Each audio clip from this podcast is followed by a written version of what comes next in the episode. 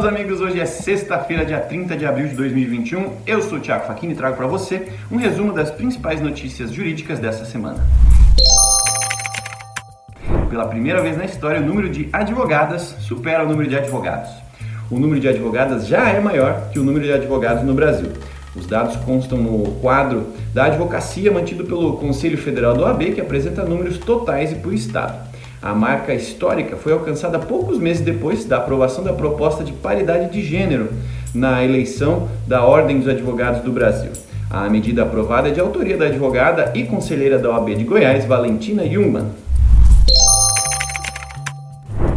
Modernização dos processos. O CNJ criará padrões para documentos impedidos de falência na Justiça. Os integrantes do grupo de trabalho instituído pelo Conselho Nacional de Justiça afirmam a ausência de padronização nos documentos apresentados por empresas que pretendem dar entrada em processos de falência na Justiça.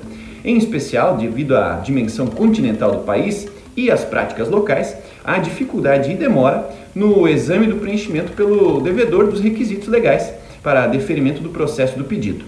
A expectativa do grupo de trabalho é que, caso haja o, o, o acordo, haja redução considerável do fluxo de informações em meio tradicional, a redução de prática de atos processuais desnecessários decorrentes do desconhecimento da situação específica da empresa no momento da sua realização.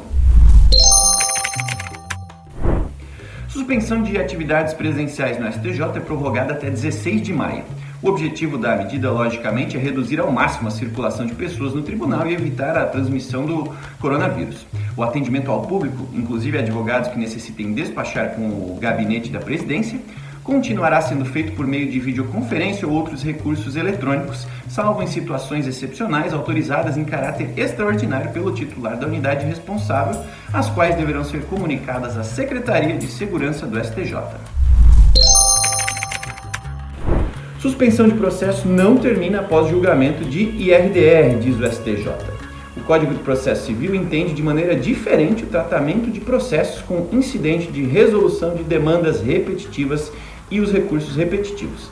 A partir deste entendimento, a segunda turma do Superior Tribunal de Justiça decidiu que os processos cujo andamento foi suspenso em razão da instauração de IRDR, não voltam a tramitar, tramitar imediatamente após a conclusão do julgamento da questão controvertida na Corte de segunda instância.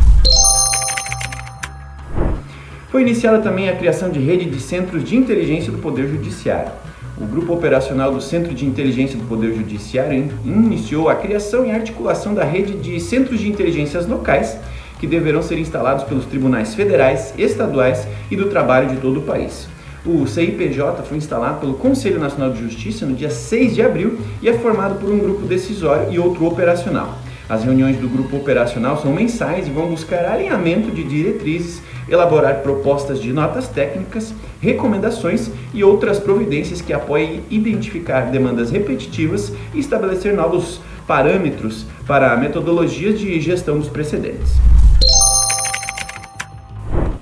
Essas foram aí as novidades jurídicas da semana. Obrigado pela companhia. Até o final desse episódio. Nos vemos na semana que vem, na próxima sexta-feira, com um novo resumo jurídico.